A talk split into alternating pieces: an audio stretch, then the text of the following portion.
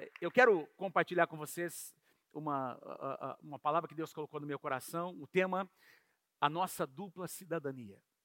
A nossa dupla cidadania. Eu quero começar lendo Provérbios capítulo 28, verso 28. Provérbios 28, 28. Quando os justos governam, o povo se alegra. Quando os perversos estão no poder, o povo geme. Quando os justos governam, não está dizendo aqui quando os crentes governam.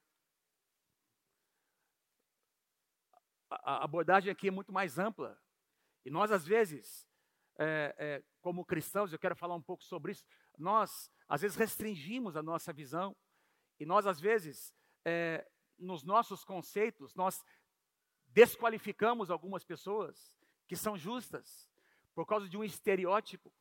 O que a minha e a sua Bíblia dizem é que quando os justos governam, não está falando sobre homens que são perfeitos, justos, pessoas que professam, que têm justiça no seu coração, princípios de justiça, que governam com justiça. Quando os justos governam, o povo se alegra.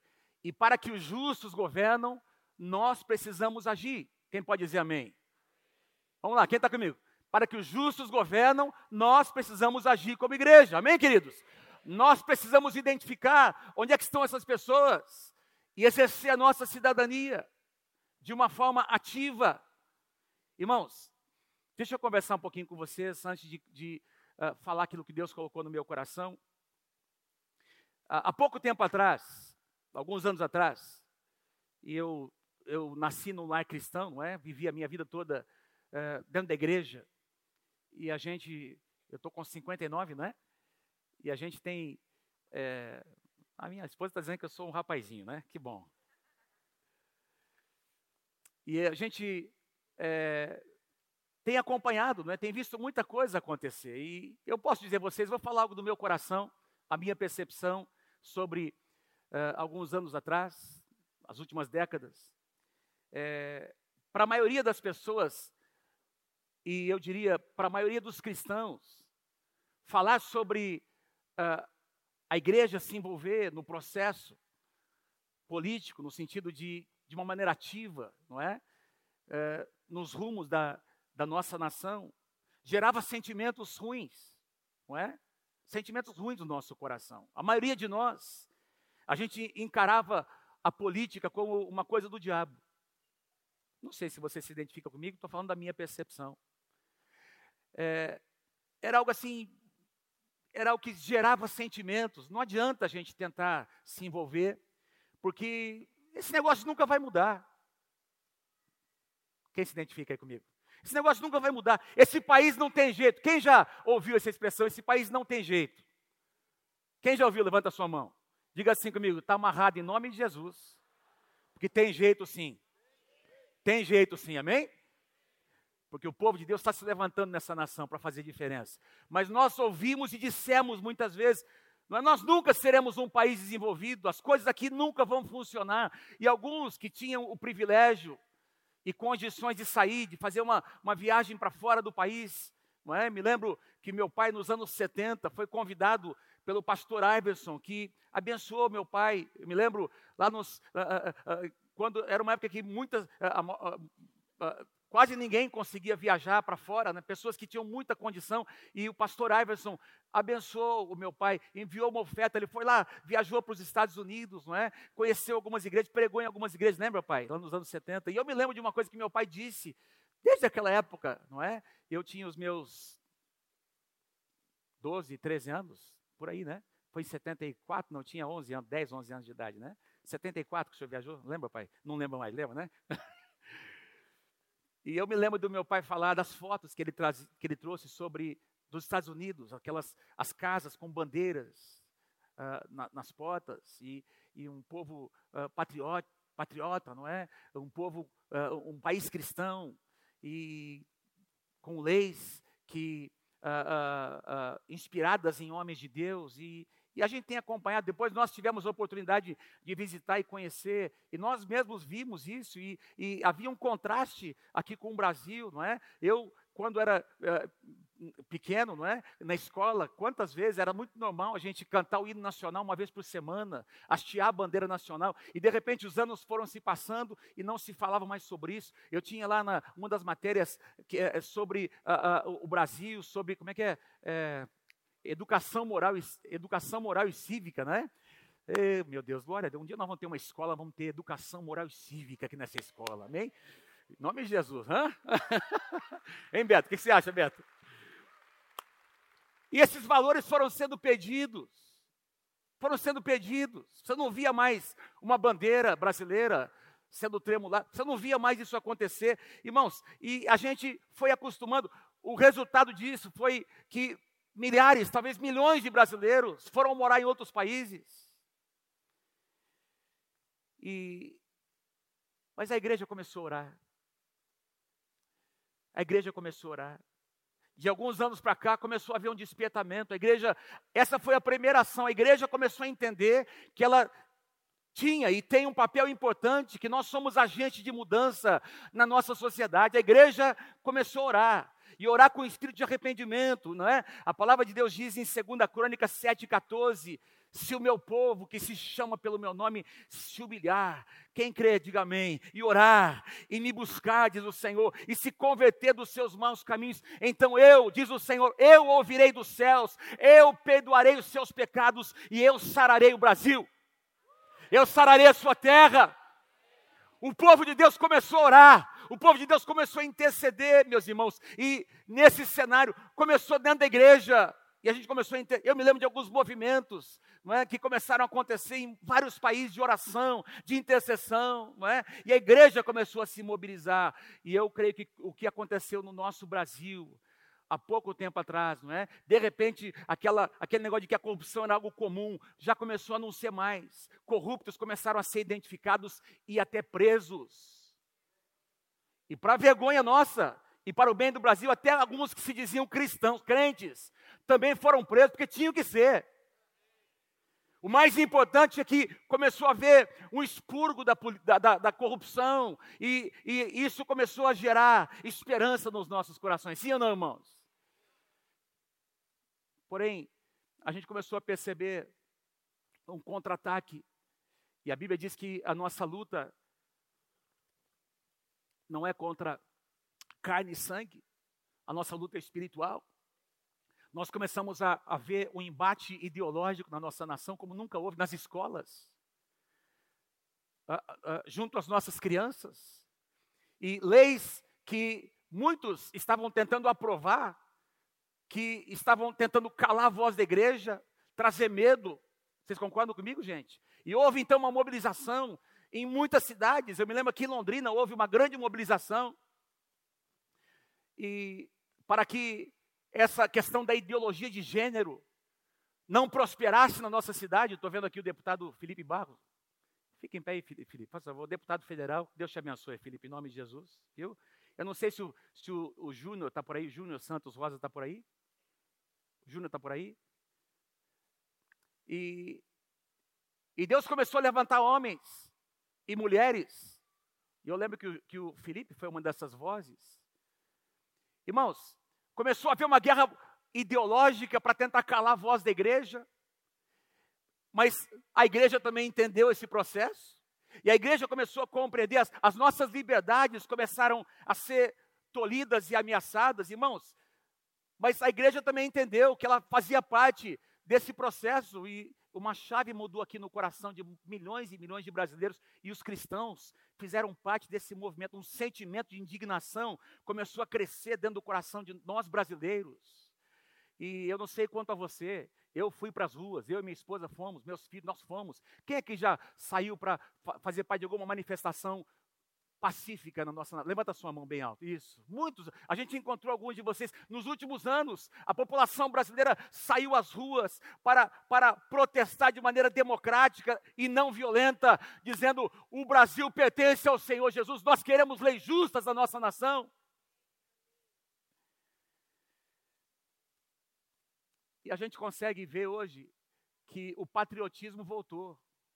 A gente voltou a amar de novo o nosso país a nossa bandeira verde e amarela. Verde e amarela. Verde e amarela. Esse sentimento voltou, irmãos. Isso precisa nos, nos levar a uma, uma reflexão nesse momento tão importante da nossa nação, da nossa história. Qual é o nosso papel?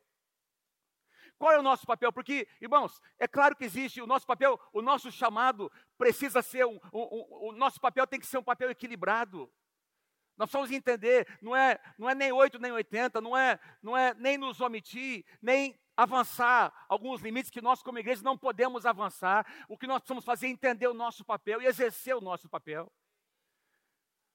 Não mais como, como uma igreja amedrontada, que era esse o sentimento que nós tínhamos, acanhada, que não, não se manifestava. Nós somos hoje mais de um, ter, é, um terço, não é? São mais, mais de 30% da população brasileira de evangélicos. Crescendo para 40%. Então nós temos sim representatividade da nossa nação. Aliás, as últimas eleições foram definidas pelos evangélicos. E aí tem esses cientistas aí discutindo. Eu comecei a ver nos programas de televisão eles discutindo esse, o fenômeno da, da, da participação evangélica no processo político no, no país. Por quê? Porque nós hoje fazemos diferença na nossa nação. O povo, a igreja acordou, meus irmãos, e começou a assumir o seu papel. Então diga, diga para alguém pertinho de você assim: você tem uma dupla cidadania, meu irmão, minha irmã. Você tem uma dupla cidadania. Alguns anos atrás, Deus nos deu a oportunidade de conhecer Portugal, visitar Portugal. Fomos para ministrar em algumas igrejas. Aliás, a gente fez uma economia para celebrar os nossos 30 anos de casamento. E a pastora Mônica arrumou duas igrejas para eu pregar lá em Portugal, né?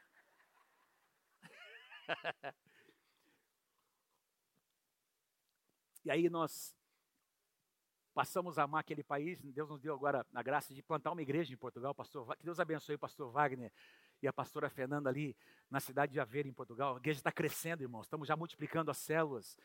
A segunda classe de integração está começando, não é? E uma linda igreja está nascendo ali em Aveiro, para honra e glória do Senhor Jesus. Deus abençoe vocês aí, Wagner, Fernanda. Amém. E e aí a pastora Mônica, nós entramos com os documentos para obter a, a, cidadania portuguesa. E a cidadania saiu, meus irmãos. Agora, faz, foram três, quatro anos, né? De, pegamos lá um advogado, pagamos o advogado, os documentos, e agora acabou de sair agora a cidadania. Então a pastora Mônica já tem uma dupla cidadania. Ela é brasileira e também é uma cidadã portuguesa. E agora nós estamos trabalhando para fazer a verbação do nosso casamento. Nós precisamos casar lá em Portugal agora, nós dois, né? Porque lá, é uma, lá Mônica é uma, uma moça solteira lá em Portugal. Tem que tomar cuidado com esse negócio, né? Eu já corri com a documentação para casar logo essa mulher, né?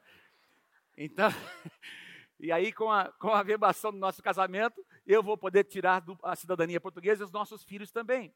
Dupla cidadania, que te dá direito. Então, a gente tendo uma dupla a cidadania portuguesa, nós não perdemos a cidadania brasileira e ainda assim adquirimos uma outra cidadania Entende, irmãos? Fala para quem está pertinho de você. Você tem uma dupla cidadania. Eu vou explicar a vocês o que, é que significa isso. Paulo diz em Filipenses 3,20: A nossa cidadania, porém, está no céu. Você pode ler comigo aqui? Você consegue ler? Filipenses 3,20 comigo aqui, vamos lá. A nossa cidadania, porém, está nos céus, de onde esperamos ansiosamente o Salvador, o Senhor Jesus Cristo a palavra céus aqui não se refere a esse céu que nós podemos enxergar, não é com as nuvens, estrelas, fala do, do terceiro céu, não é? Onde uh, está a sala do trono, onde Deus habita, essa atmosfera, não é? Uh, onde as hostes celestiais estão ali, não é? Na presença de Deus. E Jesus ensinou aos seus discípulos: quando vocês orarem, digam assim: seja feita a tua vontade na terra, da mesma forma como ela é feita no céu. O que, é que Jesus estava dizendo? Tragam o céu para a terra. Tragam o céu para a terra. Orem para que esse ambiente do céu, de governo dos céus, venha para a terra. Quem pode dizer amém? Ou seja, tragam os valores dos céus, que, eles, que esses valores, que esses princípios que regem o céu, que eles desçam até a terra. E isso fala sobre nós. Fala sobre nós, o que nos mostra que a nossa cidadania celestial não anula, diga assim comigo, a minha cidadania celestial não anula a minha cidadania terrena. Eu vou falar sobre isso com vocês. Certa ocasião, alguns fariseus questionaram Jesus. Vocês sabem que o Império Romano era o império que dominava, eles cobravam altíssimos impostos, não é? Era um governo tirano. E aí, a Bíblia diz que alguns fariseus vieram provar Jesus. Mateus capítulo 22, dize-nos, pois, versículo 17, qual é a tua opinião, Senhor? É certo pagar imposto a César ou não? Mas Jesus, percebendo a má intenção deles, perguntou: Hipócritas, por que vocês estão me pondo à prova? Mostrem-me a moeda usada para pagar o imposto. Eles lhe mostraram um denário e ele lhes perguntou: De quem é esta imagem e esta inscrição? De César, respondeu eles. E ele lhes disse: Então deem a César o que é de César e a Deus o que é de Deus. Ao ouvirem isso, eles ficaram admirados pela sabedoria do Senhor e deixaram, e deixando, retiraram-se. O que é que Jesus estava dizendo, irmãos? Que nós temos uh, a cidadania celestial, traz sobre nós responsabilidade, sim ou não? Como cidadãos do reino. Os nossos valores são diferentes. Não é? Os nossos valores são diferentes. As nossas escolhas, elas são pautadas pelos princípios da palavra de Deus. Você negocia de um jeito diferente do que as pessoas lá de fora, porque você é um homem de Deus, você é uma mulher de Deus. Então, nós carregamos esses valores e esses princípios do reino. Agora, Jesus estava dizendo que essa cidadania celestial não anula a natural. Assim como nós temos responsabilidades espirituais, nós temos responsabilidades como cidadãos dessa terra. O que é cidadania? Eu coloquei aqui uma definição que eu encontrei. Cidadania é o conjunto de deveres e direitos. Tem muitas outras definições. Essa foi a mais simples, mais objetiva, mais concisa que eu encontrei. É o conjunto de deveres e direitos que todo cidadão tem no país em que vive. É o conjunto de direitos e deveres que todo cidadão tem. Ou seja, alguns direitos são, são básicos, e no, eu quero falar um pouquinho sobre isso, não é? Temos deveres, mas temos direitos que a, a nossa Constituição nos dá. Estou aqui com o um exemplar da nossa Constituição, não é? Quem aqui tem uma Constituição na sua casa? Um livrinho desse aqui, tem aqui? Quem que tem? Olha que interessante. Os advogados têm, né? Eu já pedi essa semana para nossa secretária comprar um exemplar para cada pastor. Vocês vão ganhar um, viu? Porque nós precisamos conhecer o que está escrito aqui, gente nós, como igreja, precisamos saber o que está escrito nesse, nesse livro aqui. Porque esse livro determina, esse livro determina os nossos deveres e também os direitos que nós temos. Eu quero ler alguns deles que estão ali no artigo 5 da, da Constituição Brasileira, que foi lavrado em 1988, onde diz assim no artigo 5 todos são iguais perante a lei, sem distinção de qualquer natureza, garantindo-se aos brasileiros e aos estrangeiros residentes no país a inviolabilidade do direito à vida, à liberdade, à igualdade, à segurança e à propriedade. Isso aqui é direito seu, como cidadão. O incisivo oitavo do mesmo artigo diz o seguinte: ninguém será privado de direitos por motivo de crença religiosa ou de convicção filosófica ou política. Ninguém será privado de direitos por motivo de crença religiosa ou de convicção filosófica ou política. O doutor Guilherme Michel, ministrando aqui agora no mês de junho, ele falou algo que tocou muito meu coração, irmãos. Ele falou sobre as nossas batalhas, que na hora da oração nós lutamos com armas espirituais. Não é a nossa luta, não é contra carne e sangue. E a gente precisa lutar, interceder e clamar. Enquanto nós estamos aqui orando, nós precisamos orar, interceder, abençoar nossa nação. Mas quando nós saímos aqui, nós precisamos conhecer as leis que regem a nossa nação. E, no, e os nossos argumentos não podem ser baseados apenas na palavra de Deus. Não adianta chegar para um professor, para alguém aí que, ah, que está acreditando e propagando as suas, as suas filosofias e, e, e ideologias e dizer a Bíblia diz assim, essa não. A lei diz assim. A lei diz que eu, nós temos esse aquele direito. Então, é por isso que nós precisamos conhecer e mais ainda, nós precisamos colocar pessoas, estabelecer, levantar pessoas que vão nos ajudar a estabelecer leis justas, para a gente não chorar depois. O que você quer dizer com isso, pastor? Eu quero dizer que não adianta só orar, nós temos que agir. Eu ouvi alguns amém, vou tentar dizer de novo. Não adianta só orar, irmão, nós temos que agir. Como cidadãos, a nossa ação no bom sentido, tem que ser mais agressiva. Eu quero dizer uma coisa a vocês. Em 2002, 2003, eu visitei com, mais três pastores, nós fomos para Cuba, uma viagem missionária. E nós fomos pregar ali numa denominação, mais de 200 igrejas. Pensa num povo abençoado, irmãos. Pensa num tempo incrível que nós passamos. Mas nós, nós vimos ali em Cuba a miséria instalada num país.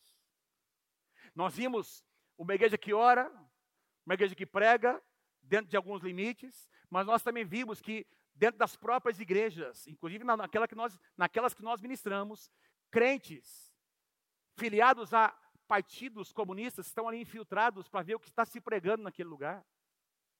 E nós ouvimos de mais de um pastor, irmãos, eu ouvi do presidente da denominação, nós nos omitimos e porque nós nos omitimos, nós estamos sofrendo hoje. Nós, como igreja, nos omitimos. E agora nós estamos pagando o preço da nossa omissão. E ele disse: não façam isso lá no Brasil. Não façam isso, não, não permitam isso acontecer. Irmãos, aquele negócio mexeu comigo. Alguns anos mais tarde, eu e a pastora Mônica fomos pregar aqui na Venezuela, um pastor muito querido, que teve aqui, o pastor Álvaro Rei, teve pregando aqui mais de uma vez. E eles disseram a mesma coisa. Tem lá aqui na Venezuela agora, tem pastores presos, simplesmente por pregar o evangelho do Senhor Jesus. O que você quer dizer com isso, pastor? Eu, eu quero dizer que nós, eu não estou pregando aqui uma revolução, estou pregando aqui um posicionamento nosso como cidadãos. Nós fazemos parte de um país uh, que, que, cujo regime que rege é o regime democrático e nós então temos precisamos ter representatividade para que leis justas sejam estabelecidas na nossa nação. Isso depende de nós. Agora, veja o que o apóstolo Paulo diz aqui em 2 Coríntios capítulo 5, versículo 20. Olha que interessante. Paulo vai um pouquinho além. Ele diz que nós somos mais do que cidadãos, portanto, somos embaixadores de Cristo. Como se Deus estivesse fazendo o seu apelo por nosso intermédio, ou seja, como se nós fôssemos a voz de Deus na terra, embaixadores, não apenas cidadãos. Fala para quem está pertinho de você, você não é só um cidadão, você não tem só uma dupla cidadania, você é um embaixador de Cristo nessa terra, você é o embaixador do Senhor Jesus.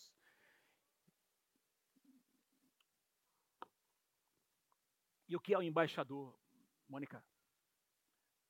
O que é o embaixador? Eu coloquei aqui uma definição, põe para mim, por favor. O embaixador é um funcionário diplomático do mais alto escalão, o qual está subordinado ao presidente da República do seu país de origem, a fim de representá-lo em outra nação. Vou ler de novo, vamos ler de novo. Vamos, leia comigo aqui comigo, vamos lá, gente, vamos lá. O embaixador, vamos lá, o embaixador é um funcionário do mais.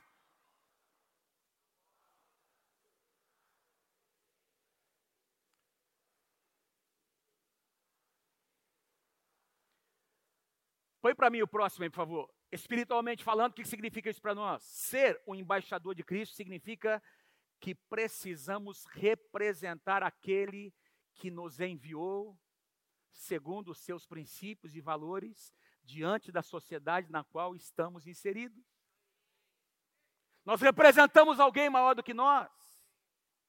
Todos nós precisamos amar nossa pátria, sim ou não? Mas nós precisamos amar mais o Rei dos Reis que nos enviou. Porque a nossa cidadania espiritual Deixa eu dizer uma coisa aqui para vocês, é mais importante. Nós, ah, ah, como cidadãos do céu, escrevi aqui, a nossa lealdade prioritária sempre será com os princípios e valores do reino.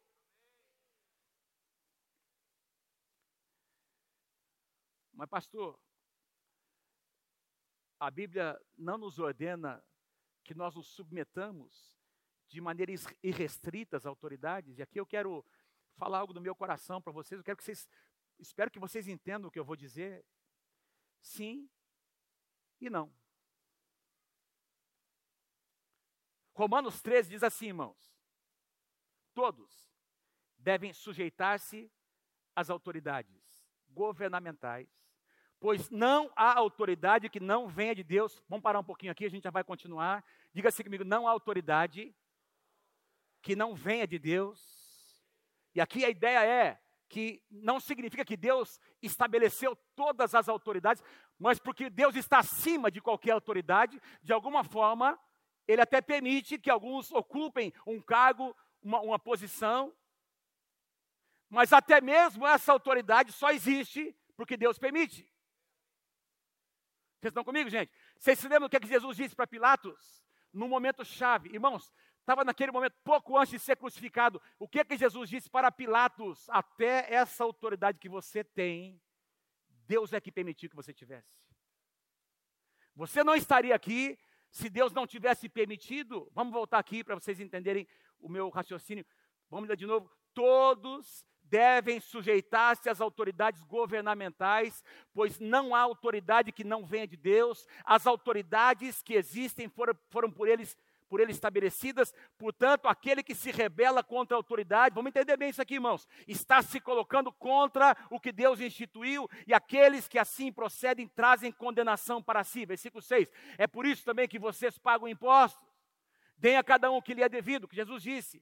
Se imposto, imposto, se tributo, tributo, se temor, temor, se honra, honra. Agora, essa palavra autoridade aqui, diga-se que minha autoridade, é a palavra grega exousia, não se refere à pessoa em si, mas ao princípio de autoridade, que é um princípio básico na palavra de Deus e no reino de Deus. O nosso Deus é um Deus que, estabelece, que, que respeita o que Ele mesmo estabelece. Amém, queridos? Autoridade. Autoridade. O que não significa que a nossa obediência deva ser uma obediência cega. Então, Aqui o apóstolo Paulo está falando sobre uma, um, trazendo um sentido conceitual, um conceito amplo, não é? É óbvio, por quê? Porque nós cremos que o nosso Deus não, não nos chamou para anarquia, para desordem. Nesse sentido, nós estamos aqui para abençoar nossa nação. O apóstolo Pedro diz a mesma coisa em 1 Pedro capítulo 2, versículos 13 e 14. Você já vai entender onde eu quero chegar. Por causa do Senhor, por causa do Senhor, Pedro diz: sujeitem-se a toda autoridade constituída, entre os homens, seja o rei como autoridade suprema, seja os governantes como por ele uh, enviados, para punir os que praticam o mal e honrar os que praticam o bem. Mas a pergunta que não se cala, irmãos, é essa: e se essa autoridade natural, seja ela qual for, usar o poder que ela tem e a posição que lhe foi concedida para impor uma determinada prática que seja totalmente contrária aos princípios da palavra. Vocês entenderam o que eu disse? Vocês? Entenderam a minha pergunta? E se essa autoridade, de repente, impõe uma lei que, para nós que somos cristãos, que conhecemos a palavra, essa lei nos obriga, impõe sobre nós uma prática que é totalmente contrária da palavra. E eu quero aqui ter muito cuidado no que eu vou dizer, porque tem uns irmãozinhos abençoados que vão lá e recortam lá do, do no, no, no, YouTube, né? O que a gente está lá pregando, e começam a dizer que a gente está. Né? Tem gente que é muito corajosa para atrás de um computador, mas é muito covarde. Não, não, não vem para conversar com a gente, para tirar suas dúvidas, mas gosta de escrever um monte de coisa no nosso canal lá, quando a gente ministra alguma coisa nesse sentido. Então, eu quero que vocês entendam como membros dessa casa. Quem aqui é membro da Igreja Nova Aliança? Levanta a sua mão. Então, estou aqui como seu pastor, dizendo algo no meu coração para você. Eu não estou aqui pregando rebelião. O que eu estou dizendo é que acima de qualquer na autoridade natural está a autoridade de Deus. E eu vou mostrar a vocês que não se trata de rebelião, trata-se de obediência ao, a uma autoridade de patente maior.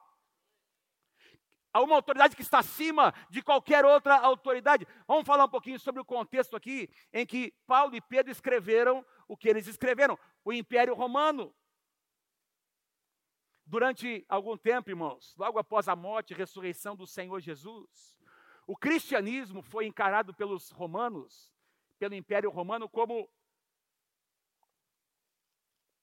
um movimento dentro do próprio judaísmo.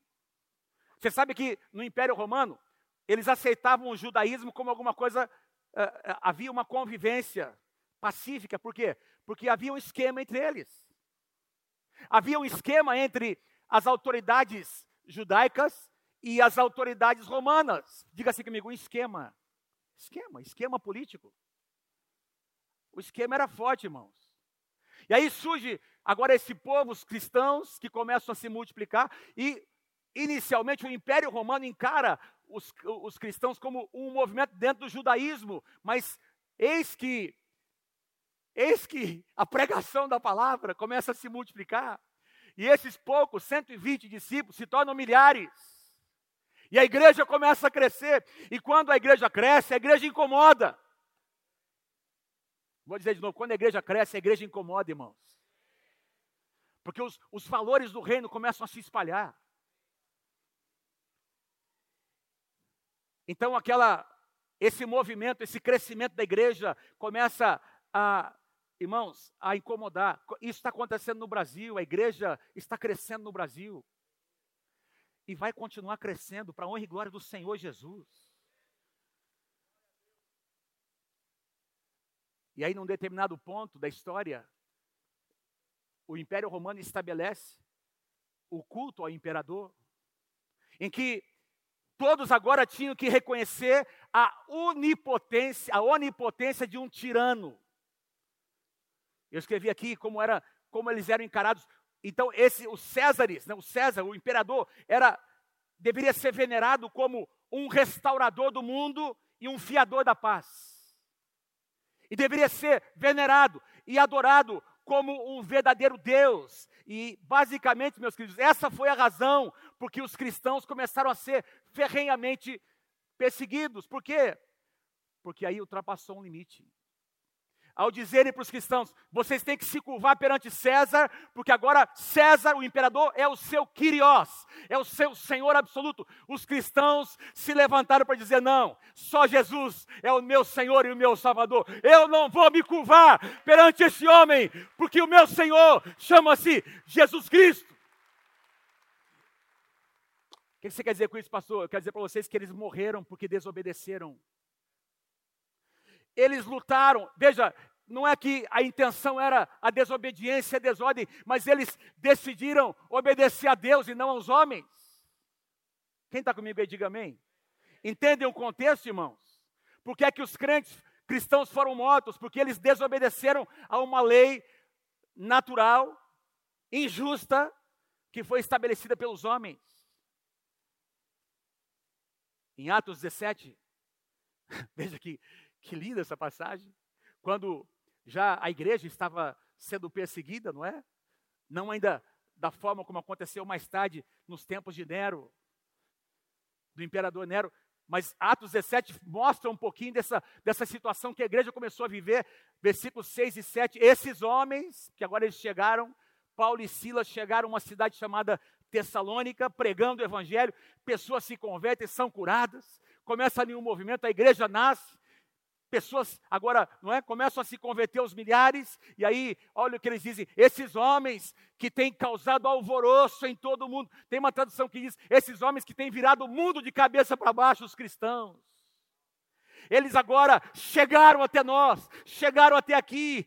Eles estão agindo contra os decretos de César, dizendo que existe um outro rei chamado Jesus, e nós vamos continuar dizendo que existe um outro rei chamado Jesus Cristo, que governa, que governa a nossa nação. Eles estão agindo contra os decretos de um homem ímpio. Irmãos, você entende? Será que você consegue? Será que nós conseguimos entender a importância de um momento como esse? Para que isso não precise acontecer, nós precisamos ter representatividade.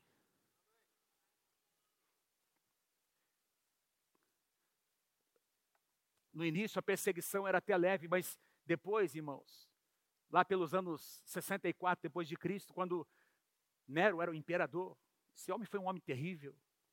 Teve aquele incêndio em Roma que é, muitos dizem na história que uh, esse incêndio foi provocado pelo próprio imperador, e ele então acusou os cristãos. Ele queria uma razão para exterminar os crentes, e ele então agora usa os crentes, os, os, os cristãos, como um bode expiatório, não é? Como um bode expiatório, e começa uma grande matança, perseguição, não é? Eles começam a, a pagar com a sua própria vida, e foi um tempo difícil para a igreja, em que muitos cristãos a história diz que eles foram, eles eram é, embebedados com, com, com, com ah, ah, produtos não é, inflamáveis, não é? E eram acendidos como tochas vivas, comidos por leões. E nós vamos ter aí algumas das cartas, como Efésios, Filipenses, Colossenses, Filemão, que foram escritas de dentro da prisão. Paulo escreveu de dentro de uma prisão. Porque ele estava agindo em desobediência a um decreto. Quantos entendem o que eu estou dizendo? Vamos dizer de uma outra forma, ele decidiu obedecer a Deus. Em Atos capítulo 4, capítulo, capítulos 4 e 5, nós encontramos o mesmo cenário. Pedro e João estão agora pregando, as pessoas estão se convertendo, é, sendo curadas, e aí as autoridades judaicas que estavam ali em sintonia com o Império Romano, debaixo da cobertura deles, da aprovação deles, eles trazem Pedro e João para o sinédrio. Atos 4, 18, 19 e 20. Então, chamando-os novamente, ordenaram-lhes que não falassem nem ensinassem em nome de Jesus, mas Pedro e João responderam: julguem os senhores mesmos se é justo aos olhos de Deus obedecer aos senhores e não a Deus, pois não podemos deixar de falar do que vimos e do que ouvimos. Atos capítulo 5, versículo 29, na tradução atualizada, mais uma vez eles são trazidos pela segunda vez ao sinédrio. Vocês não vão parar, nós já pedimos, nós já dissemos para vocês pararem de falar nesse nome, desse Senhor Jesus Cristo. Qual foi a resposta de Pedro? Então Pedro e os demais apóstolos afirmaram: antes importa obedecer a Deus do que aos homens. Está na sua Bíblia, na minha Bíblia, irmãos. Que ousadia! Diga para alguém assim ao seu lado: você, Deus quer fazer de você um agente de mudança nessa terra. Deus quer fazer de você um agente de mudança nessa terra. Pastor, eles desobedeceram? Não, vou provar vocês que não. Porque eles estavam debaixo de uma voz de comando do próprio Jesus. Ah, aliás, é, Mateus capítulo 28, Jesus disse: Eu quero que vocês saiam, preguem a palavra. Eu estou enviando vocês, preguem, curem, restaurem, façam discípulos. Eu envio vocês como ovelhas no meio dos lobos. Não se atemorizem, pois eu digo a vocês: eu estarei com vocês todos os dias. Até a consumação dos séculos, vocês vão sofrer oposição, mas vocês não devem se calar. Preguem a palavra, exerçam a sua cidadania do reino nessa terra. Quem pode dizer amém? Quem pode dar um aplauso a Jesus nessa manhã? Aleluia.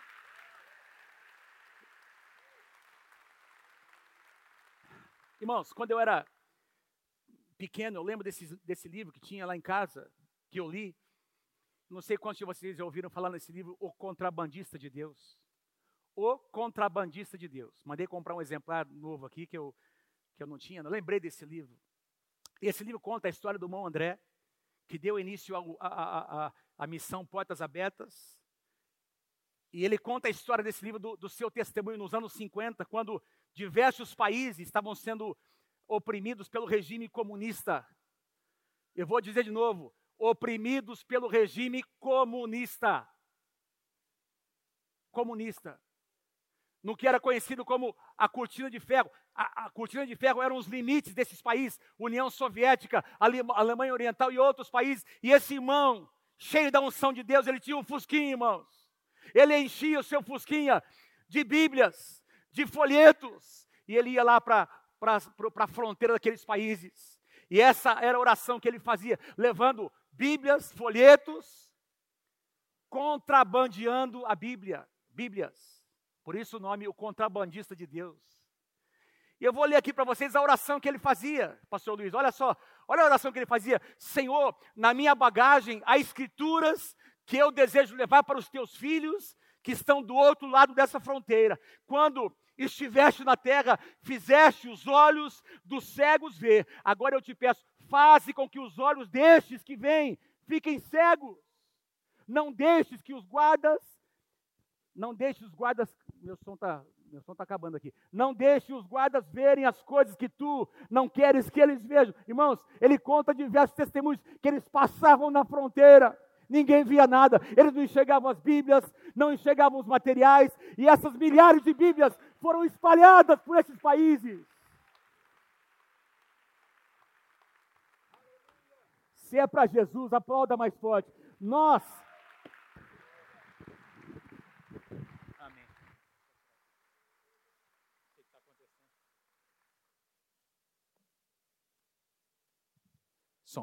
Nós estamos aqui por causa de heróis como esses.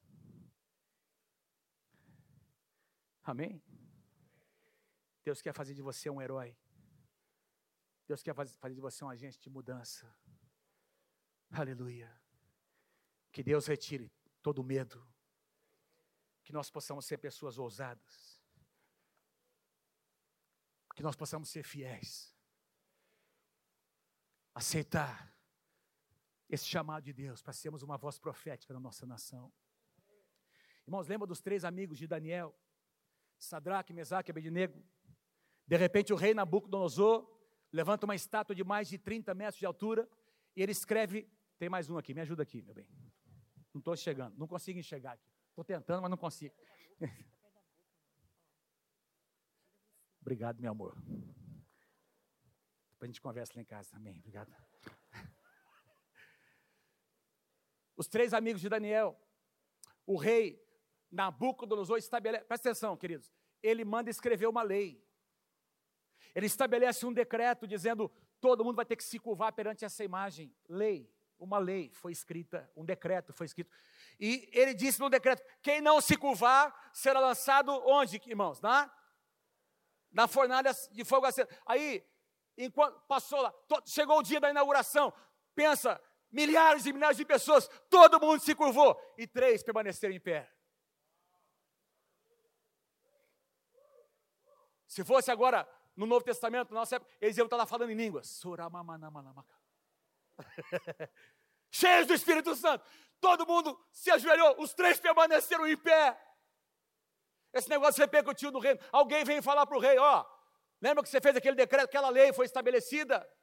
Tem três judeus que não fizeram. Por que, que eles não fizeram? Porque eles dizem que importa obedecer a Deus do que aos homens.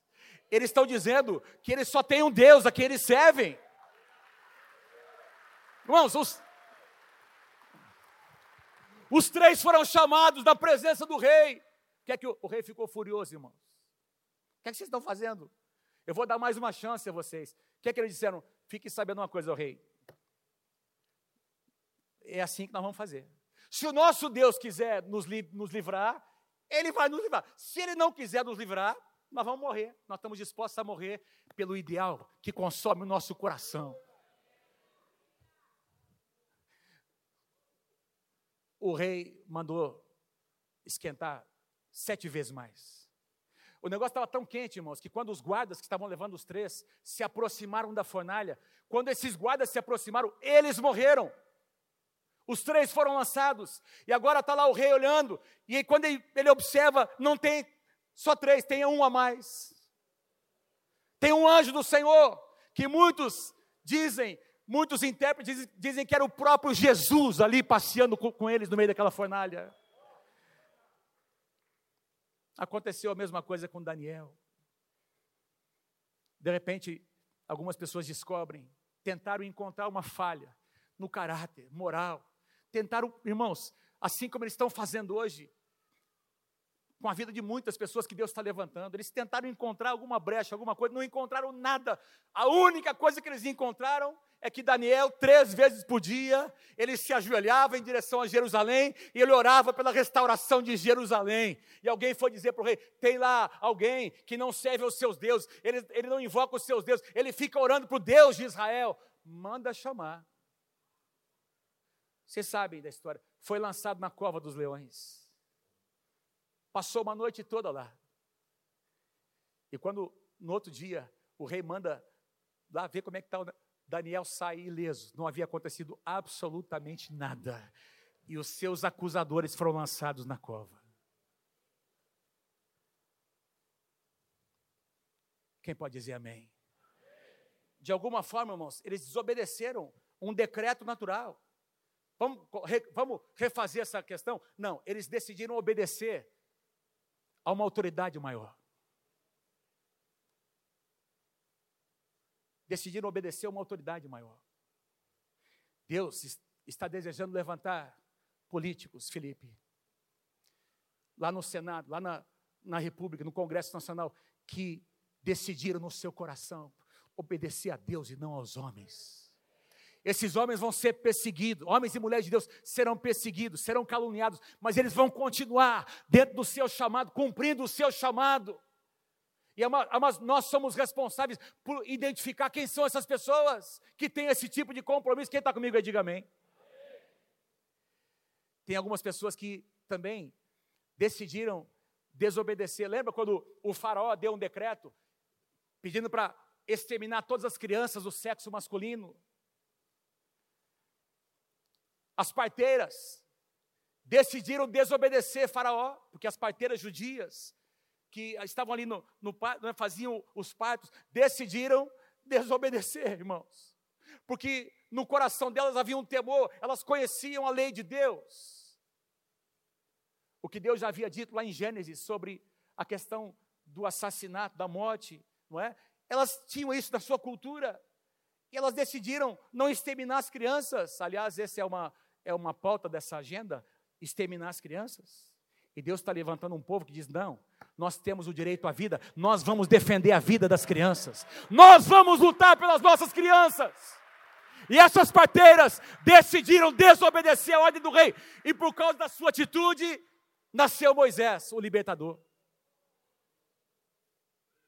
Vocês já imaginaram se elas tivessem obedecido a uma ordem maligna como essa? Moisés teria sido morto, irmãos mas por causa do posicionamento de algumas mulheres, nasceu Moisés, o libertador de Israel.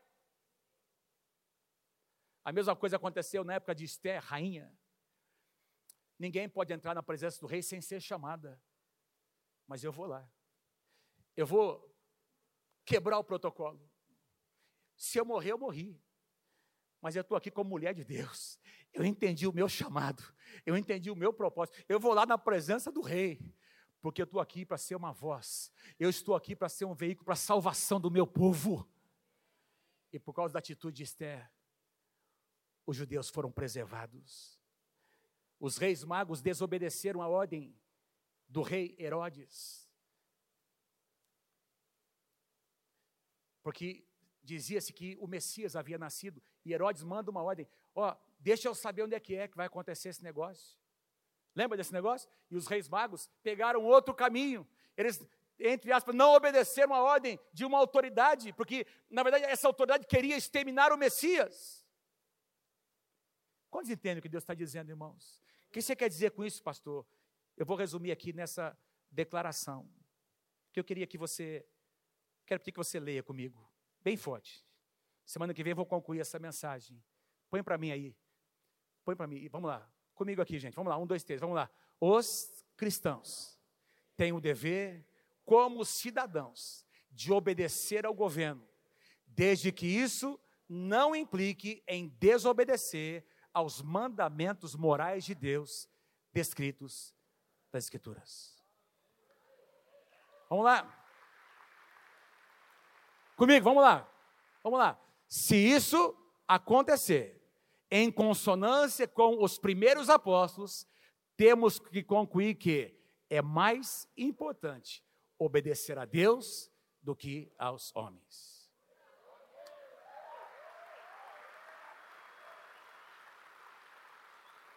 Pode aplaudir o Senhor Jesus.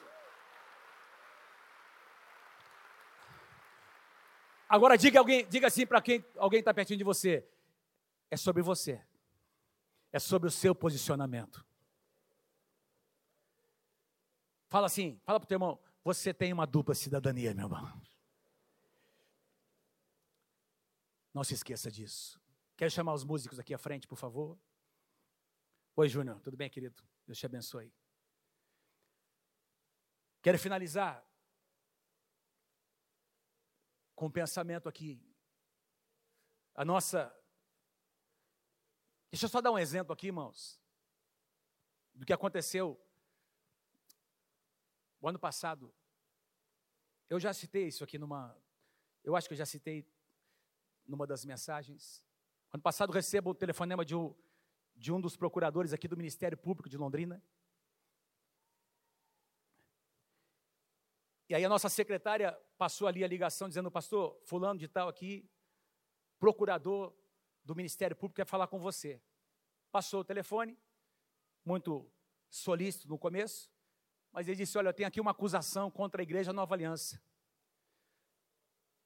De que a Igreja Nova Aliança está com uma atitude, uma postura de misoginia, ou misógino, não é? é, é que significa, quem pode me ajudar aí? é, intolerância às mulheres, é isso, não é? De qualquer tipo. Então, eu disse assim, mas, mas como assim? Não, eu quero que o senhor venha aqui para conversar pessoalmente, porque tem aqui uma acusação que eu tenho que decidir o que é que eu vou fazer com isso.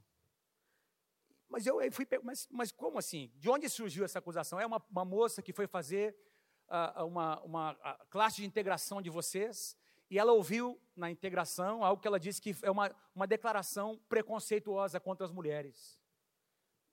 E eu comecei a perguntar, mas onde é que está? Ah, foi dito aqui, foi aqui na, na, na esse material tá, ah, nós temos esse material, temos a classe de integração. Ele me disse onde é que estava, enfim, tudo bem. Marcamos um horário, fomos lá e levei uma advogada, uma pessoa que nos dá assessoria jurídica. Ela levou a Constituição e eu levei a Bíblia e levei o nosso material de integração. E ele me mostrou onde, é que, tá, onde é que estava escrito. Nós temos um capítulo da nossa integração que fala sobre o que nós acreditamos sobre o casamento, sobre o namoro, um padrão de Deus para o namoro. Como, as, como os rapazes devem se portar. Quem é que crê que os rapazes têm que respeitar as mulheres? Diga amém, em nome de Jesus. Moralmente, não é? Moralmente. Que tipo de namoro? Um namoro santo, separado. Nós então abordamos ali o, o, tipo de postura que os rapazes devem ter e o tipo de postura das moças, a sua vestimenta. Não dissemos, ó, oh, tem que ser um vestido mais para baixo, ir para cima, nada disso.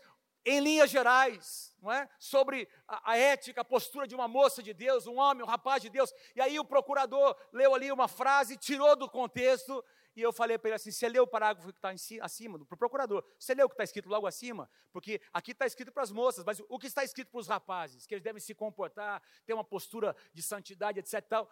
Ah, eu não tinha visto. Então, mas então não é, não, não, a abordagem não é só com as mulheres, é também com os homens. Agora deixa eu falar, doutor, deixa eu dizer o seguinte: a nossa classe de integração, ela é, ela é destinada para as pessoas que querem se tornar membros da igreja. Então elas vão para a integração, elas ouvem o que nós cremos, a nossa visão, e elas decidem se querem continuar ou não como membros. E essa moça, ela ouviu algo que ela não gostou e ela não veio mais. Quase que eu disse para ele, glória a Deus não veio mais, foi a escolha dela. Nós vivemos num país livre. Ninguém é obrigado nem a aceitar Jesus, as pessoas são obrigadas.